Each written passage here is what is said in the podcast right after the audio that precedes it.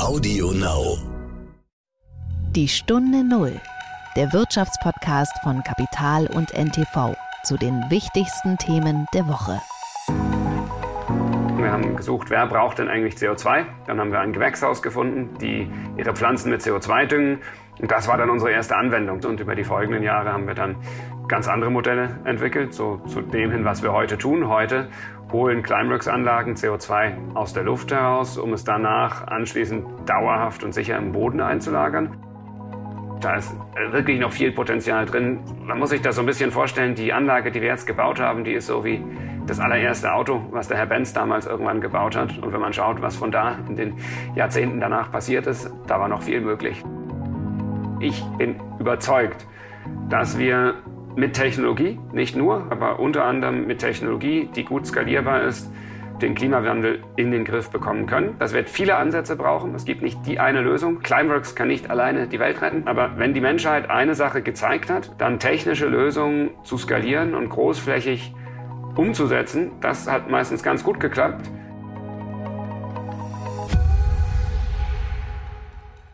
Herzlich willkommen zu einer neuen Folge von Die Stunde Null. Mein Name ist Horst von Butler. Danke, dass Sie wieder zuhören. Heute habe ich gleich zwei Gesprächspartner für Sie. Einmal habe ich kurz mit dem Ökonomen Jens Südekum gesprochen, der auch die Bundesregierung berät. Und es geht um ein aktuelles Thema. Wladimir Putin hat ja angekündigt, dass er künftig sein Gas nur noch in Rubel bezahlt haben will, zumindest wenn unfreundliche Staaten es bezahlen wollen. Und das hat für Schockwellen auf dem ohnehin angespannten Gasmarkt gesorgt, auch für viele Rätselraten und Kopfschütteln.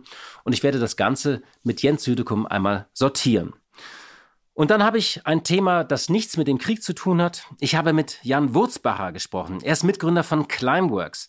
Und Climeworks, das ist eine richtige Erfolgsgeschichte, die zwei Deutsche in der Schweiz geschrieben haben. Climeworks ist ein sogenanntes Climate Tech Unternehmen. Das sind Startups, die Innovationen im Kampf gegen den Klimawandel suchen. Und Climeworks ist weltweit führend bei einem Verfahren, das Direct Air Capture heißt, bei dem man CO2 wieder direkt aus der Luft filtert. Und wie das geht und was man dann mit diesem CO2 macht, ja, und wie groß der Baustein ist, den Climeworks im Kampf gegen den Klimawandel liefern kann, darüber habe ich mit Jan Wurzbacher gesprochen und natürlich auch über seine Pläne und, so viel kann ich schon verraten, das sind große Pläne. Das war die Woche. Große Aufregung auf dem Gasmarkt diese Woche. Wladimir Putin hat mal wieder gezielt in eine Wunde im Westen gestochen. Er will künftig sein Gas in Rubel bezahlt haben. Unter anderem Olaf Scholz hat gesagt, nein, wir werden unser Gas, wie es in den Verträgen steht, weiterhin in Euro und Dollar bezahlen. Und über diese ganzen Folgen und Implikationen, was das technisch bedeutet, aber auch ökonomisch, darüber habe ich mit Jens Südekum gesprochen. Er ist einer der bekannten Ökonomen des Landes und er berät auch die Bundesregierung. Einen schönen guten Tag, Herr Südekum.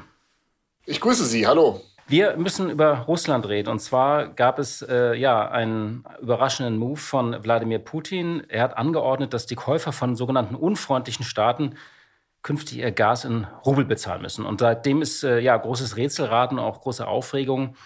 Vielleicht mal aus Ihrer Perspektive, was bedeutet dieser Schachzug von Putin erstmal?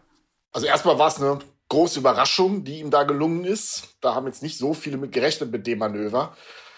Und es gibt so zwei Arten und Weisen, wie man das jetzt lesen kann. Das eine ist so eine trockene technisch-ökonomische, dass man jetzt eben sagt, Putin geht es darum, effektiver eine Stabilisierung des Rubelkurses auf den internationalen Finanzmärkten durchführen zu können. Also so ist eine Lesart des Ganzen.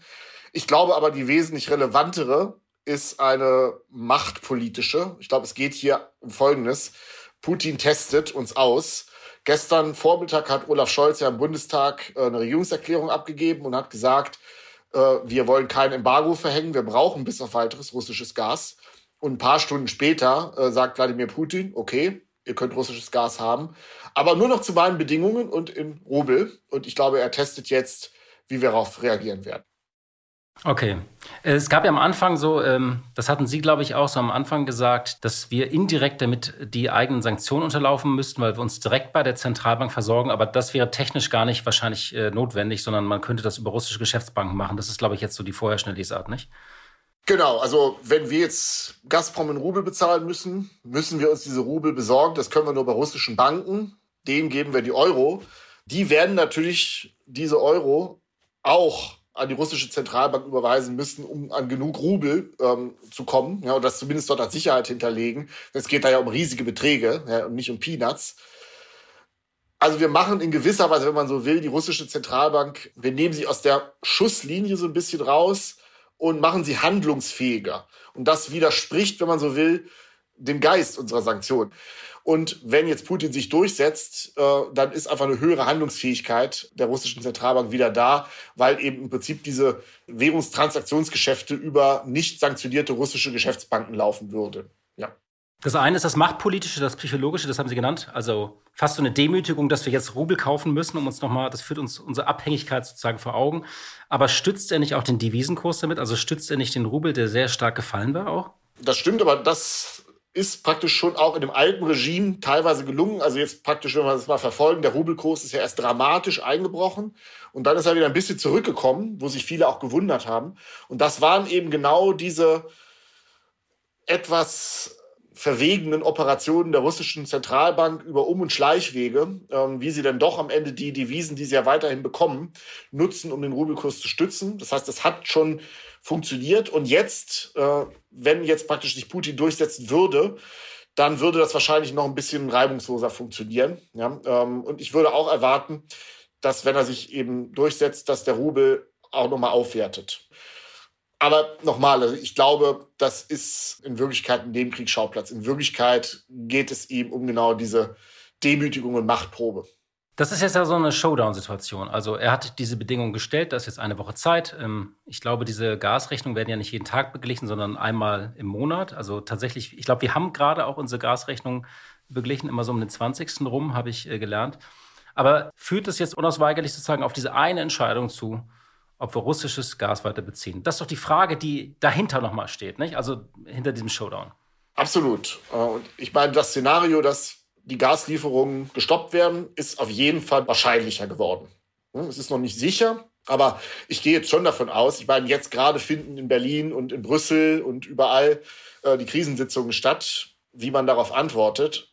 Und man könnte natürlich versuchen, das Ganze runterzuspielen und sagen, ach komm, das ist nur ein technisches Detail, ob wir Gazprom jetzt in Euro bezahlen oder Rubel, ist doch eigentlich wurscht, wir machen das. Das ist ein, eine Möglichkeit, was dabei rauskommt. Aber das glaube ich nicht. Also ich glaube, man wird jetzt eben sagen, Putin stellt sich jetzt hier hin und will einfach die Spielregeln ändern.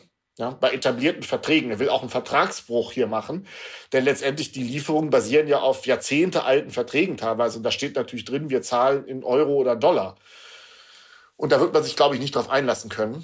Und ähm, eine mögliche Antwort, mit der ich irgendwie auch rechne, ist, dass der Westen sagt, wir wollen uns an die bestehenden Verträge halten. Ja, wir möchten weiterhin Gas, aber wir zahlen in Euro und in Dollar. Und dann ist der Ball wieder zurück an Wladimir Putin gespielt, der dann eben ja sagen müsste, gut, dann drehe ich euch den Hahn ab. Und ich glaube, wir müssen uns äh, mit dem Szenario ernsthaft beschäftigen, dass er das genau auch dann tun würde. Ich frage mich so ein bisschen, was seine Motive sind, weil ähm, das sind ja die einzigen Einnahmen, die er noch hat. Kein Container kommt derzeit nach Russland rein, kein Flugzeug kommt nach Russland rein, keine Ersatzteile, es werden keine Autos produziert. Er hat ja praktisch als Lebensader von den Einnahmen nur noch diese Gas- und Öleinnahmen. Klar, er setzt uns auch unter Druck, aber was könnten seine Motive sein? Ja, also erstmal würde ich sagen, es ist kein Zufall, dass er uns mit Gas unter Druck setzt. Er hat ja nicht über Öl geredet. Warum? Weil aus russischer Perspektive er wesentlich mehr mit Öl verdient als mit Gas. Und er weiß auch, umgekehrt, äh, für Deutschland und für Westeuropa und für viele kleinere Staaten, gerade in Osteuropa, ist Gas äh, viel, viel kritischer. Ne? Weil für Öl gibt es einen Weltmarkt, da könnten wir eben leichter die russischen Lieferungen ersetzen. Und bei Gas ist das eben nicht so einfach. Ähm, von daher weiß oder hat Putin ganz, ganz bewusst sich Gas rausgepickt. Ne? Und insofern sehe ich das einfach als eine Eskalation in dem Wirtschaftskrieg, den wir gerade führen. Ich meine, Westeuropa hat sich ja nun entschieden, dass wir nicht militärisch an diesem Konflikt teilnehmen, sondern nur wirtschaftlich wir haben die Sanktionen verhängt und das ist ja eigentlich zu erwarten, dass dann die sanktionierte Partei auch antwortet mit eigenen Gegenmaßnahmen. Und genau das tut er jetzt. Und er wählt eben das Feld für die Gegenmaßnahmen aus, wo er Macht hat. Insofern ist das eigentlich ein rationaler, kluger Schachzug von Wladimir Putin. Was bedeutet das jetzt für Deutschland? Es ist ja so, Robert Habeck hat gesagt, wir sind jetzt sicher bis zum Winter. Er hat Verträge neu ausgehandelt. Es gibt andere Stimmen aus der Industrie, die sagen, nein, äh, das reicht hinten und vorne nicht. Herr Mastio von ENBW hat das äh, zum Beispiel gesagt. Also was würde das bedeuten jetzt, dieser Gasstopp? Jetzt haben wir ja erstmal das Ende der Heizperiode. Also der Frühling fängt ja an. Das heißt, jetzt werden die Privathaushalte nicht mehr so viel Gas für die eigene Heizung benutzen.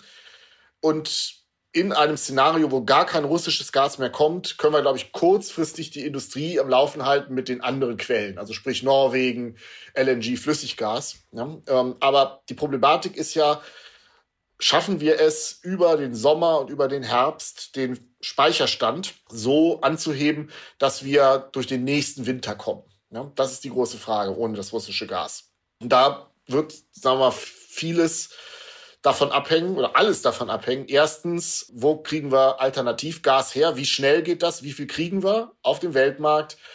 Über LNG schaffen wir es vielleicht noch rechtzeitig, diese Terminals in Deutschland aufzubauen, dass darüber was kommt.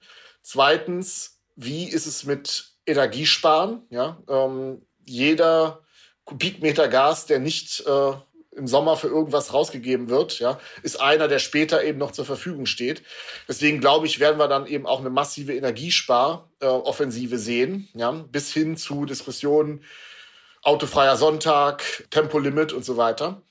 Und drittens hängt es eben auch vom Glück ab. Ne? Also wenn wir Glück haben und das Jahr wird äh, schön warm und der Wind bläst ordentlich, dann liefern die Erneuerbaren und das entspannt dann eben die Situation, weil wir zum Beispiel dann kein Gas mehr in der Stromversorgung einsetzen müssten. Ne? Also das sind viele Faktoren, aber wir müssen uns darauf einstellen, ohne russisches Gas, äh, wenn es normal läuft und wir nicht riesen Glück haben, dann heißt das Produktionsstopps in der Industrie. Mit allem, was dann da dran hängt. Ne? Also. Das wäre doch, doch dramatisch. Ja, aber ich meine, sagen wir mal, wir haben uns ja gewisserweise damit anfreunden können mit diesem Szenario, dass das passieren kann. Ne? Also Putin hätte jederzeit ja schon den Gashahn zudrehen können. Die Bundesregierung hat bislang eine Art Doppelstrategie gefahren, die ich auch klug fand, ähm, zu sagen, wir reden jetzt nicht über Embargo, wir verhängen das jetzt mal nicht einfach so. Ja, ähm, gab ja einige Stimmen, die das gefordert haben, sondern wir lassen es laufen und sehen zu, dass wir jetzt erst noch viel Gas kriegen, um den Speicher anzufüllen. Aber gleichzeitig wissen wir natürlich, dass der Tag X kommen kann, wo es einfach nicht mehr geht. Ja? Und darauf muss man sich so gut es geht eben vorbereiten. Aber natürlich, es kann trotzdem, wenn wir Pech haben, wirklich dramatisch werden. Das stimmt. Dramatisch und teuer. Also wenn ich dann mir über Schutzschirme Gedanken mache für die betroffene Industrie, Kurzarbeitergeld für Beschäftigte, die dann eben äh, letztlich nicht in der Produktion arbeiten können, weil die Produktion stillgelegt ist, das wird alles sehr unangenehm und sehr teuer und wir werden eine schwere Rezession äh, bekommen aufgrund dieser Auseinandersetzung. Aber gut, ich meine, was äh, sollen wir erwarten? Ich meine, mitten in Europa herrscht Krieg. Ja? Ähm, dass wir da nicht ganz bequem mit schlankem Fuß aus der Nummer einfach so rauskommen, äh, das sollte ja eigentlich jedem hoffentlich klar sein. Herr Südekom, vielen Dank für diese Einschätzung. Sehr gerne. Die Stunde Null. Das Gespräch. Wir kommen zu unserem heutigen Gast. Jan Wurzbacher, er ist 38 Jahre alt und in Hamburg aufgewachsen und er hat an der ETH in Zürich Maschinenbau studiert und dort auch promoviert und dort hat er seinen Mitgründer Christoph Gebald kennengelernt. Ja, wenn man so will, haben die beiden eine Waschmaschine erfunden, die Ware wundervoll bringt, bei der man CO2 direkt wieder aus der Luft holen kann. Dieses Verfahren heißt Direct Air Capture und die beiden haben sich während des Studiums damit beschäftigt, haben darüber dann auch promoviert. Und dann haben sie 2009 Climeworks gegründet. Sie haben dann mit dem Geld von Investoren, was sie 2011 bekommen haben, einen ersten Prototypen gebaut und dann einige Jahre später die erste kommerzielle Anlage in der Schweiz errichtet, die ja, CO2 aus der Luft holt. Und das hat damals weltweit für Schlagzeilen gesorgt. Es gab dann verschiedene Meilensteine und weitere Entwicklungen. Einer der größten war dann im vergangenen Jahr. Da haben sie in Island eine große Anlage errichtet bei der das CO2, was man aus der Luft holt, direkt in den Boden in Island gepresst wird. Es klingt alles ein bisschen äh, ja, wundersam und wunderbar und Jan Wurzbacher wird uns das Ganze jetzt erklären, äh, was er mit Climeworks vorhat und ja, welche Lösung dieses Unternehmen und dieses Verfahren vor allem im Kampf gegen den Klimawandel liefern kann. Schöne Grüße nach Zürich und herzlich willkommen, Herr Wurzbacher. Ja, guten Tag. Freut mich sehr, dass wir sprechen können. Freut mich auch sehr, dass wir sprechen können. Ich fange wie bei vielen Gründungsgeschichten mit der ganz einfachen Frage an. Können Sie sich an diesen Moment erinnern, an denen Ihnen klar wurde, was da geht? Ich kann CO2 aus der Luft filtern. Was war der Erweckungsmoment von Climeworks? Hm, Ich glaube, der, der Erweckungsmoment, wenn man so will, der war schon ziemlich früh, noch deutlich bevor es Climeworks gab. Äh, tatsächlich gab es den einen Tag im Oktober 2003, wo Christoph Gewald und ich beide uns das erste Mal in Zürich getroffen haben. Wir waren beide frisch hier angekommen, um an der ETH Maschinenbau zu studieren. Und das war tatsächlich der erste Tag an der ETH. Er kam aus im Frankenland, ich aus Hamburg, wo ich äh, groß geworden bin. Und ähm, ja, wir haben uns ja am ersten Tag tatsächlich kennengelernt und hatten beide schon immer den Traum einer eigenen Firma gehabt, äh, Unternehmer zu sein. Das war irgendwie sowas, was, was wir immer gehegt haben schon und haben eigentlich von dem Tag an äh, das immer im Hinterkopf, mal aktiver, mal weniger aktiv gehabt und äh, haben dann auch im Laufe des Studiums einige Ideen gehabt und haben dann ja jetzt schnell nach vorn gespult im Jahr 2000 2007, 2008 gab es ein Projekt an der ETH Zürich. Da ging es darum, CO2 irgendwie aus der Luft gewinnen zu können, um daraus solare Kraftstoffe machen zu können. Wir haben da drauf gearbeitet. Wir waren irgendwann dann fertig mit unserem Studium und haben dann entschieden, das war, obwohl das noch recht alles in den Kinderschuhen steckte. Wir hatten da einige Labortestgeräte, mit denen man da so ein paar Gramm CO2 aus der Luft herausholen konnte, aber wirklich auch noch nicht mehr als das. Wir haben dann entschieden, wir machen das jetzt, jetzt oder nie und haben, sind zum, zum Notar gegangen und haben die Climeworks GmbH damals noch hier in Zürich gegründet. Das war der, der Tag, an dem es losging. Aber war Ihnen damals klar, also man kann wirklich ein Geschäft draus machen? Oder äh, ist, weil die Technologie zu haben ist ja das eine, aber wirklich ein Geschäftsmodell daraus zu entwickeln. Also wann war Ihnen das klar? Man, das ist wirklich auch ein Business hier. Ich würde sagen, gut rückrücken, das ist einfach immer zu sagen, aber es war uns von Anfang an klar, dass man das, was wir heute tun, nur auf sehr, sehr großem Maßstab tun kann, wenn es dahinter ein valables Geschäftsmodell gibt. Das, das Ganze, also wir reden davon, dass wir CO2 in klimarelevanten Mengen aus der Atmosphäre herausholen wollen und, und müssen in den nächsten 10, 20, 30 Jahren. Und, und das kann nur funktionieren, wenn es ein Geschäftsmodell gibt. Das ist nichts, was, was sich als eine technische Idee umsetzen lässt oder vielleicht als, als Charity umsetzen lässt. Das braucht ein Geschäftsmodell und wir haben von Anfang an darauf abgestrebt. Wir haben noch vor der Gründung nach ersten Anwendungen gesucht und haben es eigentlich sehr kommerziell angegangen. Wir haben gesucht, wer braucht denn eigentlich CO2? Dann haben wir ein Gewächshaus gefunden, die ihre Pflanzen mit CO2 düngen. Und das war dann unsere erste Anwendung. Tatsächlich viele Jahre später, 2017, die erste kommerzielle Anlage, die wir in Betrieb genommen haben, hat das CO2, was wir aus der Luft gewonnen haben, an ein Gewächshaus verkauft, die damit ihre Pflanzen, ihr Gemüse gedüngt haben. So, das ist auch dann nicht der Maßstab, der nötig ist, um das, den Klimawandel aufzuhalten, war aber ein erster kommerzieller Schritt und über die folgenden Jahre haben wir dann ganz andere Modelle entwickelt, so zu dem hin, was wir heute tun. Heute holen Climeworks-Anlagen CO2 aus der Luft heraus, um es danach anschließend dauerhaft und sicher im Boden einzulagern. Und wir verkaufen das als Service an unsere Kunden zur dauerhaften CO2-Entfernung und haben Kunden wie Microsoft, Stripe, Shopify, Audi, also wirklich große Namen, die sich große Ziele gesetzt haben, um CO2 neutral zu werden. Die vertrauen heute unter anderem auf, auf so eine Lösung. Das, was Sie tun, das läuft ja so ein bisschen entweder unter diesen Stichworten äh, CCUS oder eben äh, populär so, das sind CO2-Waschmaschinen oder CO2-Staubsauger.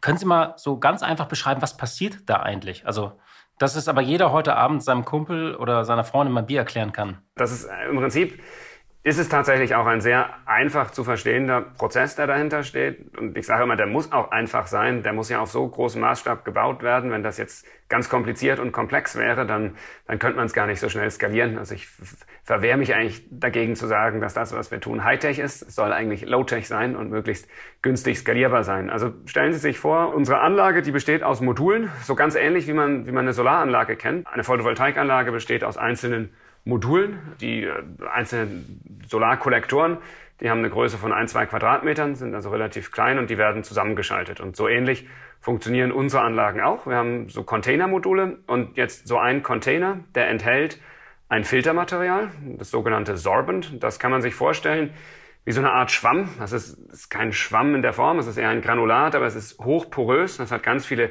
Poren, in die die Luft eindringen kann, hat damit eine ganz hohe Oberfläche von innen und das ist ein Material, was CO2 anzieht. Das heißt, in einem ersten Schritt sauge ich also mit Ventilatoren Luft durch diese Kammer hindurch. Und das CO2 in der Luft bindet sich an der Oberfläche von diesem Material. Also wird bildlich gesprochen von diesem Schwamm aufgesaugt, wie ein Schwamm sozusagen Wasser aufsaugen würde. Das macht man eine Zeit lang. Der Schritt dauert ein bis zwei Stunden circa. Dann ist das Material irgendwann gesättigt. zum Schwamm zurück, als wäre er vollgesogen mit Wasser sozusagen.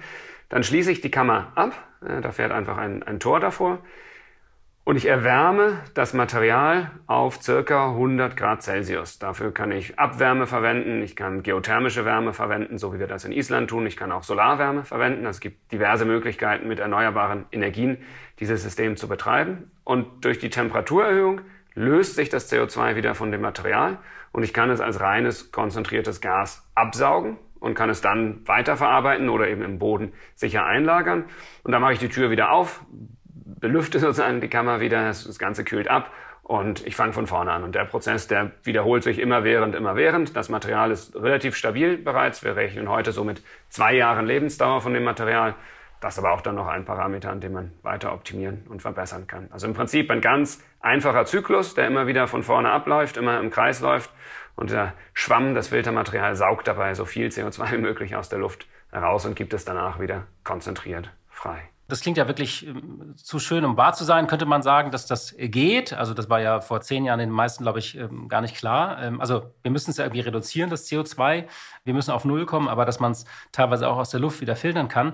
Nun haben Sie einige Anlagen gehabt, haben Sie erzählt, Demonstrationsprojekte bei, mit Coca-Cola haben Sie ein Projekt. Und jetzt haben Sie vor einigen Monaten in Island das mal im großen Maßstab aufgestellt. Orca heißt diese äh, Anlage. Dort wird es dann auch direkt in den Stein gespeichert. Wie läuft die jetzt eigentlich? Kommt die auf die, die, die Mengen, die Sie erwartet haben? Wie ist, wie ist der Stand des Projekts? Ja, nein, wir sind, äh, also äh, das ist äh, sehr, sehr spannend, was dort äh, in Island passiert. Also die Anlage hat es ja im September in Betrieb genommen. Äh, sie läuft seitdem. Ähm, sie sind jetzt in einer, wir nennen das die Ramp-up-Phase. Also bei so einer großen industriellen Anlage dauert das typischerweise ein bis zwei Jahre, bis die auf voller Leistung ist. Das ist bei unserer Anlage auch nicht anders. Also wir sind da noch viel, viel am Lernen im Moment. Wir haben viel äh, ja, merken, was, was alles passiert, wenn man äh, dem isländischen Wind und Wetter ausgesetzt ist. Also da sind wir gerade äh, viel, viel am Design noch auch anpassen, rückwirkend. Ja, wir merken einfach, wenn, wenn Schnee äh, waagerecht durch die Luft fliegt, äh, wo der sich anlagert, das sind alles, alles so Dinge, die unser technisches Team sozusagen aufsaugt. Ganz wichtig, weil wir das ja auch äh, für, für die nächste Anlage dann jeweils mit benutzen müssen, dieses Wissen.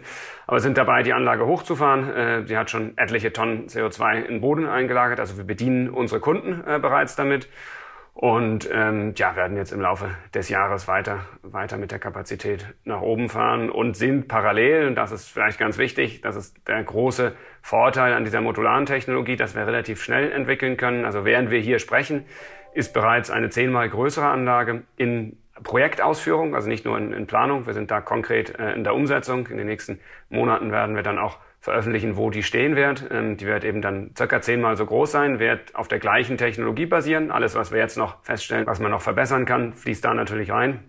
Und wir werden dann so im Laufe, ja, Mitte, Ende diesen Jahres bereits mit der Produktion, mit dem Bau der nächstgrößeren Anlage beginnen, auch vor dem Hintergrund, dass die, die wir jetzt gebaut haben in Island, die ist eigentlich die Kapazität, da haben wir schon genügend Kunden für gefunden. Wir sind auch dabei, für die nächste Anlage äh, bereits Kapazität zu verkaufen und spüren ein enormes Interesse im Moment äh, am Markt und die Kunst wird jetzt sein, dass man, dass man das balancieren kann. Also der Markt, der, der entdeckt jetzt sozusagen diese, diese Lösung neu. Das, das fährt irgendwie hoch auf der einen Seite. Wir müssen auf der anderen Seite entsprechend Kapazität nachbauen, sind aber auch noch, dann natürlich Kostenreduktion ist ein großes Thema. Da muss man dann immer abwägen, will ich alles auf einmal machen, will ich eine zehnmal größere Anlage bauen und noch drei neue Dinge ausprobieren. Das ist dann auch eine gewisse Risikoabwägung, von dem her fahren wir da gewissermaßen auch parallel. Also wir werden jetzt mehr Kapazität ins Feld bringen, basierend auf unserer bestehenden Technologie, arbeiten parallel aber auch daran, für die nächsten und übernächsten Generationen von Anlagen die Kosten nochmal deutlich zu senken durch einfach effizientere Produktion, Leistungssteigerung von den einzelnen Modulen. Das sind jetzt halt alles die die Daten, die wir da bekommen. Ich denke, das, das Wichtigste ist vielleicht ein, noch ergänzend dazu eine Sache. Es wird immer viel jetzt, äh, das, das Thema CO2 aus der Luft ist ja relativ heiß diskutiert worden jetzt die letzten Monate oder die letzten anderthalb Jahre, während früher, als wir angefangen haben, das eher als Nischenanwendung äh, gesehen wurde. Das heißt, es haben jetzt auch recht viele das Thema für sich entdeckt. So in den letzten Monaten sprießen verschiedene Startups in dem Bereich so wie Pilze aus dem Boden und, und oft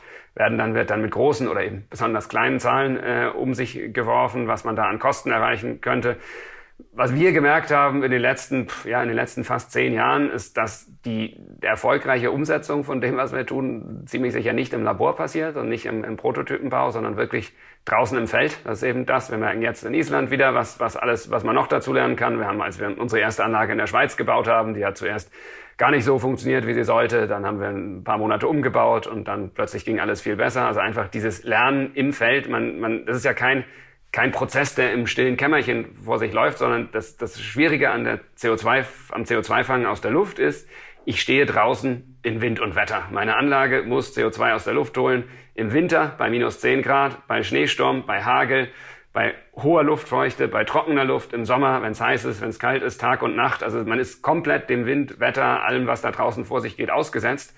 Und das ist was, das man einfach im Labor nicht lernen kann. Und deswegen haben wir von Anfang an eigentlich darauf gesetzt, dass wir möglichst viele Anlagen ins Feld bringen können, dass wir, dass wir eben, wir haben über ganz Europa total 15 Anlagen gebaut, von Island bis Süditalien. Wir haben in Island ja schon seit 2017 eine kleine Anlage am Laufen gehabt, um da erste Erfahrungen zu sammeln mit den Verhältnissen vor Ort.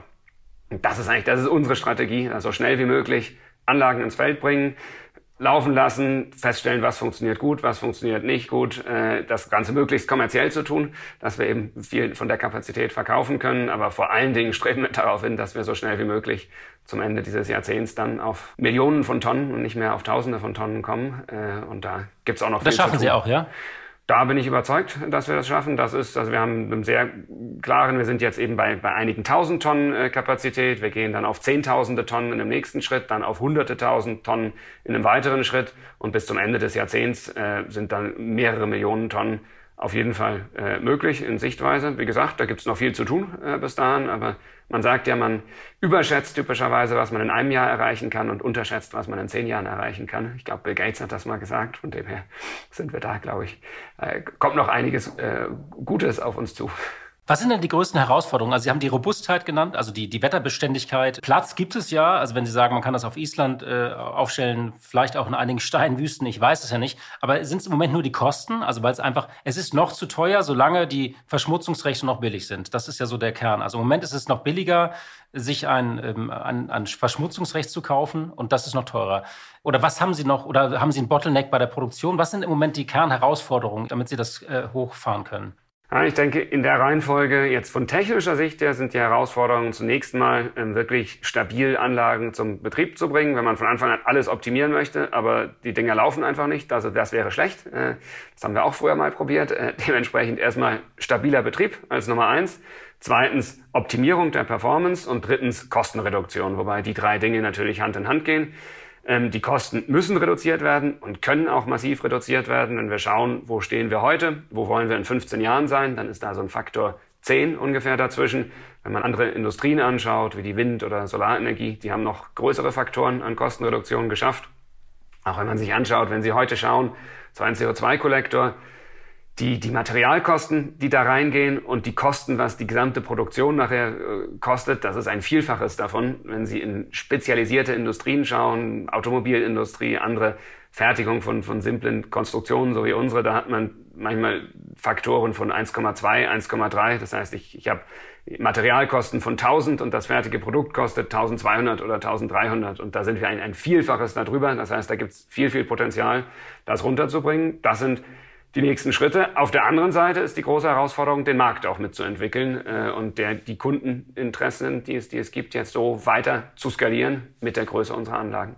Auf welchen Preis kommt man denn da? Also wird man das irgendwann auf 100 Euro oder 200 Euro ja. runterkriegen? Ja, so die magische Zahl, die die ganze Industrie oder auch unsere Mitbewerber immer nennen, das sind die 100 äh, Dollar, Euro äh, pro Tonne äh, CO2. Ich glaube, das ist mittelfristig realistisch, nicht nicht morgen, nicht übermorgen. Das dauert eher 10 bis 15 Jahre, als äh, drei bis fünf Jahre dorthin zu kommen.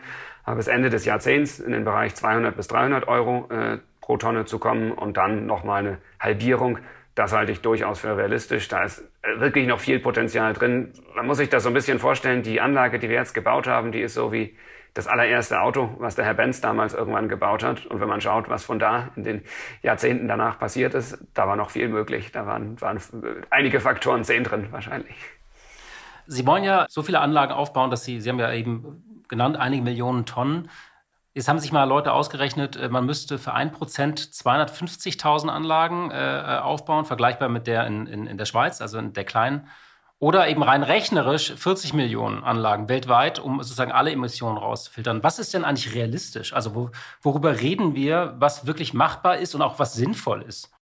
Na, realistisch, wenn wir von ganz hinten anfangen und die, die Klimawissenschaft ist ja, wenn man es ganz stark vereinfacht, ganz simple Klimamathematik. Wir emittieren heute 40 Milliarden Tonnen CO2 pro Jahr und so aktuelle Szenarien gehen davon aus, dass um die Klimaerwärmung auf 1,5 oder 2 Grad zu begrenzen, dass wir dafür Mitte des Jahrhunderts, also 2050, ungefähr ja, so 10 Milliarden Tonnen CO2 jedes Jahr aus der Luft wieder rausholen müssen. Das wird jetzt nicht eine Firma tun, das wird auch nicht nur eine Technologie sein. Es gibt äh, sogenannte Nature-Based Solutions, also alles, was mit äh, biologischen Methoden, Bäume, Pflanzen, Aufforstung, äh, Erhalten von Ökosystemen zu tun hat. Das wird wahrscheinlich nicht skalierbar genug sein, um die Größenordnung zu erreichen oder die volle Größe zu erreichen. Deswegen gehe ich davon aus, dass das, was wir tun, also sprich technische Lösungen wie Direct Air Capture um CO2 aus der Luft zu holen, dass das einige Milliarden Tonnen pro Jahr sein werden. Vielleicht 5 Milliarden Tonnen pro Jahr Mitte des Jahrhunderts. In den nächsten 30 Jahren müssen wir da hinkommen. Und so entsprechend das haben wir auch zurückgerechnet. Also wenn man schaut, was, was, wie können Industrien wachsen, das kann vielleicht ein Faktor 10 sein pro Jahrzehnt. Äh, das sind, das, so, das sind Daten, die auch, was auch die Windindustrie geschafft hat oder die, die ähm, Solarindustrie. Wenn wir dann bei Milliarden Tonnen 2050 sein wollen, dann müssen wir mindestens bei 100 Millionen sein 2040 und bei 10 Millionen 2030. Und so kommen wir auch auf dieses Zwischenziel von mehreren Millionen Tonnen bis Ende dieses Jahrzehnts, wo wir, wo wir sein müssen. Und ich bin überzeugt, das, was wir tun, es gibt keinen physikalischen Grund, es gibt keine seltenen Materialien, die verbaut sind in unseren Anlagen, die das Ganze limitieren würden. Also die Welt ist in der Lage, unsere Wirtschaft ist in der Lage, auf dem Maßstab ähm, so Anlagen zu bauen. Es muss natürlich gewisse Mechanismen geben, weil der freiwillige Markt, auf dem wir heute verkaufen, der wird uns zu Millionen Tonnen bringen, aber nicht zu Milliarden Tonnen. Dafür wird es gewisse Regularien, gewisse Policies und Instrumente auf staatlicher Ebene auch brauchen dazu.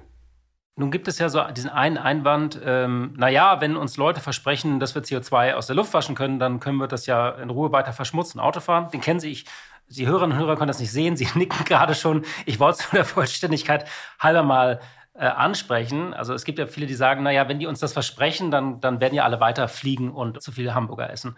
Haben Sie wahrscheinlich oft schon gehört, auch im Freundeskreis, was entgegnen Sie dem?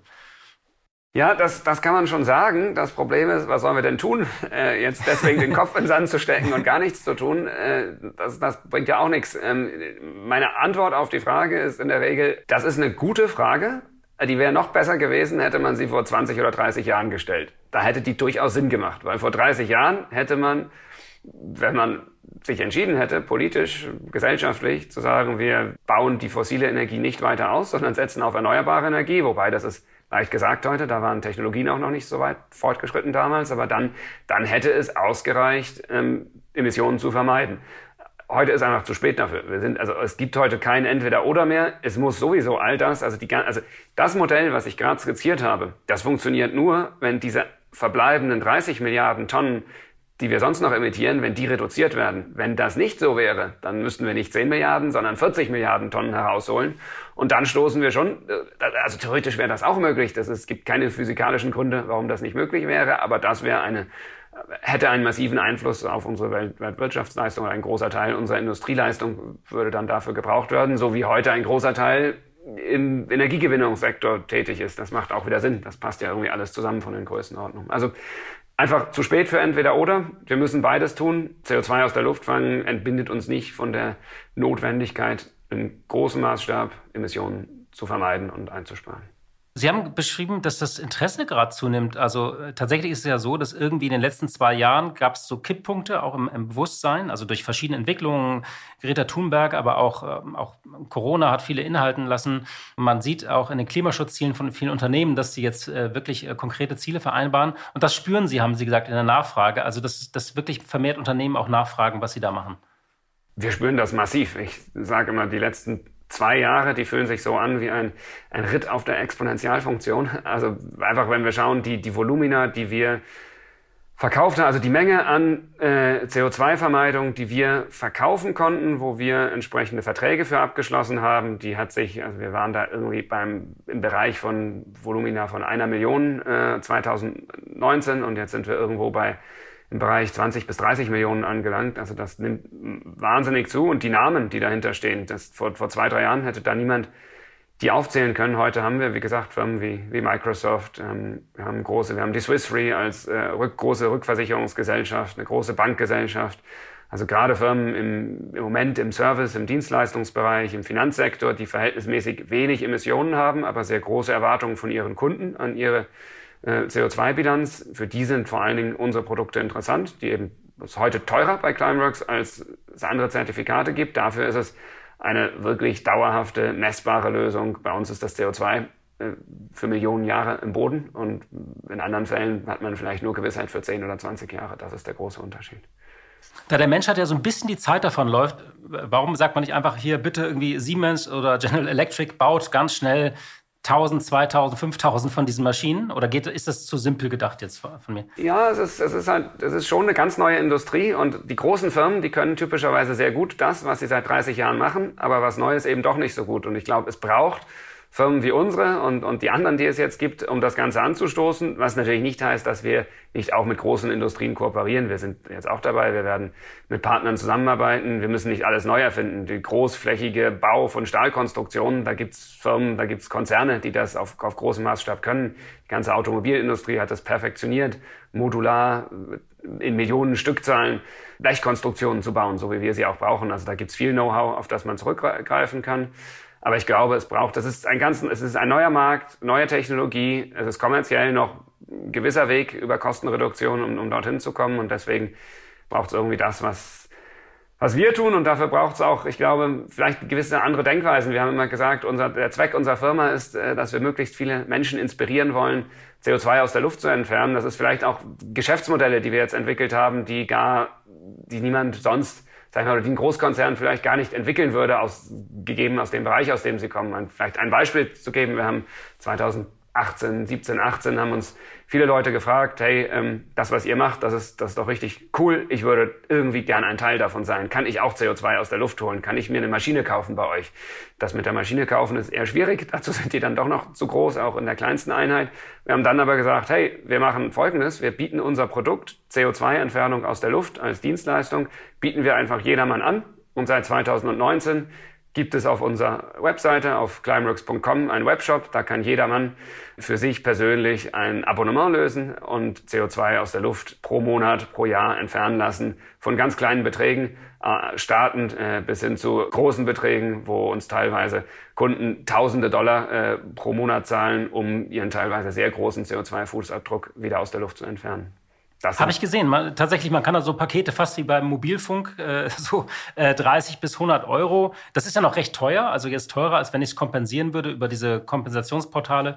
Aber sie garantieren einen dann, das wird aus der Luft praktisch gesaugt. Und, und was habe ich dann davon? Einfach ein gutes Gewissen? Oder also warum machen Menschen das?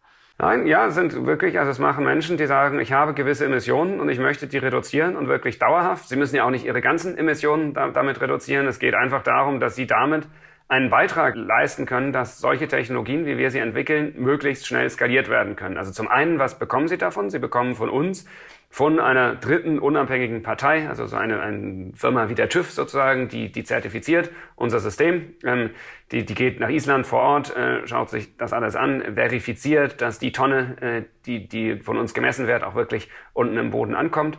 Ähm, sie bekommen das äh, bestätigt, äh, zertifiziert, dass diese Menge CO2 aus der Luft entfernt wurde. Das ist mal so für Sie persönlich in einem ersten Schritt. Parallel dazu haben Sie aber damit geholfen, wenn die nächsten 10.000 Kunden, die wir auf diesem Weg gewinnen können, die sorgen mit großer Wahrscheinlichkeit dafür, dass unsere Investoren uns helfen werden, noch schneller und noch äh, auf größerem Maßstab die nächste Anlage bauen zu können und einfach diese Technologie schneller zu skalieren. Also man kann einfach seinen Teil dazu beitragen, dass wir schneller Lösungen entwickeln können, die zu große Menge CO2 wieder begrenzen oder reduzieren können. Als die beiden großen äh, Konkurrenten und Mitbewerber von Ihnen gelten ja Carbon Engineering aus äh, Kanada und äh, Global Thermostat aus USA. Letztere waren nun ein bisschen mit den Schlagzeilen mit Bloomberg, dass die ähm, viel weniger gebaut haben und auch gar nicht so viel aus der Luft gefiltert haben. Hat Sie das überrascht? Oh, wir kennen die ja alle ganz gut. Das ist auch immer, ich meine, das ist, wir sind eine Industrie, das, das sind wirklich äh, große Herausforderungen, vor, vor denen wir stehen. Und in der Vergangenheit haben die ein oder anderen wahrscheinlich recht große Zahlen und Ambitionen veröffentlicht. Und das wurde dann jetzt teilweise auch aufgegriffen. Wir haben eigentlich probiert, von unserer Seite immer eher konservativ äh, unterwegs zu sein. Wir haben von Beginn an nie, nie riesige Versprechen gemacht, äh, was ganz, ganz tiefe Kosten angeht, sondern haben immer gesagt, das wird viel kosten. Haben zwischendurch festgestellt, es kostet sogar noch mehr zwischendurch, bis man es dann wieder reduzieren kann. Ähm, und ja, da wurde jetzt, gab es ein, zwei Fälle, wo, wo das aufgegriffen wurde. Ich denke, das wird sich über die nächsten Jahre alles ein bisschen besser einpendeln, wenn es da mehr Spieler am Markt gibt und auch mehr solidere Datenpunkte von echten Anlagen draußen im Feld, die dann uns entsprechende echte Daten liefern. Die große Frage im Kampf gegen den Klimaschutz ist ja, bekommen wir das hin? Also Ausbau erneuerbare Ladepunkte, E-Autos, Heizung und eben Technologien wie Ihre. Wie optimistisch oder pessimistisch sind Sie derzeit? Ich glaube, wenn ich kein Optimist wäre, dann hätte ich das Ganze nicht angefangen, vor über zwölf Jahren inzwischen. Ich bin überzeugt, dass wir mit Technologie, nicht nur, auch mit anderen Lösungen, aber unter anderem mit Technologie, die gut skalierbar ist, ähm, den Klimawandel in den Griff bekommen können. Das wird viele Ansätze brauchen. Es gibt nicht die eine Lösung. Climeworks kann nicht alleine die Welt retten, ganz klar, und auch nicht die zwei, drei anderen Firmen. Wir brauchen viele Ansätze. Aber wenn die Menschheit eine Sache gezeigt hat in der Historie, dann technische Lösungen zu skalieren und großflächig umzusetzen. Das hat meistens ganz gut geklappt. Das war nicht immer gut für uns, für das Ökosystem, für die Umwelt, für die Erde, für uns Menschen. Aber warum denn nicht auch mal diese Fähigkeit nutzen, um wirklich etwas Positives zu erreichen? Und ich bin da überzeugt, dass wir das schaffen werden. Herr Wurzbacher, vielen Dank für das Gespräch. Gerne, Dankeschön. Blick in die Märkte. Und wie jeden Freitag schalten wir zu meiner Kollegin Katja Dofel. Sie leitet dort das Börsenstudio von NTV. Hallo, liebe Katja. Hallo, herzlich willkommen an der Börse. Ja, Katja, ich habe diese Woche eigentlich nur eine Frage. Die Märkte schwanken derzeit ja sehr. Es geht vor allem nach unten, auch wenn sich manches wieder erholt hat. Es gibt aber eine Aktie, die hat sich von all dem entkoppelt, und zwar die von Berkshire Hathaway. Ja, das ist die Aktie, hinter der die Investorenlegende Warren Buffett steckt. Und jetzt natürlich meine Frage, was steckt hinter diesem Erfolg? Äh, hat er da mal wieder den richtigen Riecher gehabt, aber warum geht es für diese Aktie von Berkshire Hathaway nach oben? Ja, die Aktie von Berkshire Hathaway gehört zu den großen Gewinnern am Aktienmarkt. Das eigentlich schon immer, denn dahinter steckt ein unglaublich kluger Kopf, Warren Buffett. Der ist über 90 Jahre alt und einer der erfolgreichsten Investoren aller Zeiten. Und er hat eben genau ein Händchen dafür, zum richtigen Zeitpunkt die richtigen Unternehmen zu kaufen. Meistens zumindest. Ähm, als einen der großen Fehler, die er gemacht hat, sagt er, äh, sei es gewesen, dass er eben im Zeitalter der Internetfirmen nicht direkt in diese investiert hat. Also Amazon und Google kamen wohl ein bisschen spät in sein Portfolio, aber er hat das dann nachgeholt und die gute Performance war trotzdem nicht gestört. Seine Aktie hat in diesem Jahr schon mehr als 20 Prozent zugelegt und im Vergleich dazu hat der S&P 500, der Index der 500 größten börsennotierten Unternehmen in Amerika, um 5 Prozent verloren. Mit diesem Index vergleicht er sich nämlich ganz gerne. Ja, und warum läuft das jetzt so gut? Das liegt eben daran, dass Warren Buffett auf der einen Seite viele Konsumgüterhersteller besitzt, wie Coca-Cola oder Kraft Heinz. Die stellen Barbecue-Soßen und Ketchup her oder eben auch Coca-Cola und andere Softdrinks. Und das gehört natürlich bei vielen Haushalten weltweit, vor allen Dingen aber in Amerika zur Grundausstattung. Und die größte Position, die er nun im Portfolio hat, ist Apple. Und das ist eine Aktie, die ist in der Tat nicht so gut gelaufen in den letzten Monaten. Aber wenn man sich nun das ganze letzte Jahr anschaut, hat Apple über 50 Prozent zugelegt. Und damit ist sie natürlich auch ein ordentlicher Treiber für Warren Buffetts gesamtes Portfolio. Und jetzt eben besonders gut ausgestattet für Zeiten hoher Inflation und auch hoher Energiepreise ist seine Beteiligung an etlichen Ölunternehmen. Es ist ja so, dass eben Ölunternehmen für Ölförderung und auch Weiterverarbeitung eigentlich immer die gleichen Kosten haben. Das ist relativ kalkulierbar. Und wenn nun der Ölpreis deutlich ansteigt, wie in diesem Jahr alleine um 40 Prozent, dann spült es den Ölunternehmen diesen Anstieg direkt als Gewinn in die Kasse, denn die Kosten bleiben ja gleich, aber man kann bei den Kunden einen wesentlich höheren Preis erzielen. Entsprechend hat Warren Buffett in diesem Jahr angefangen, Anteile in Occidental Petroleum aufzubauen. Bereits zu Jahresanfang hat er für etwa 29 Millionen Dollar gekauft und gerade jetzt in den letzten Wochen hat er nochmal für über 60 Millionen Dollar nachgekauft. Die Aktie von Occidental Petroleum hat sich seit Jahresanfang in etwa verdoppelt. Und da zeigt sich wieder mal absolut den richtigen Riecher gehabt. Da kann man nur sagen, herzlichen Glückwunsch auch an diejenigen, die die Aktie haben. Vielen Dank für diese Einschätzung, liebe Katja. Tschüss, lieber Horst. Ich wünsche dir und allen, die uns zugehört haben, ein sonniges Wochenende. Ja, liebe Hörerinnen und liebe Hörer, das war's für heute. Ich danke Ihnen für Ihre Zeit, für Ihr Interesse, für Ihre Treue. Kommen Sie gut durch das Wochenende und wir hören uns hoffentlich am kommenden Freitag wieder. Die Stunde Null, der Wirtschaftspodcast von Kapital und NTV zu den wichtigsten Themen der Woche.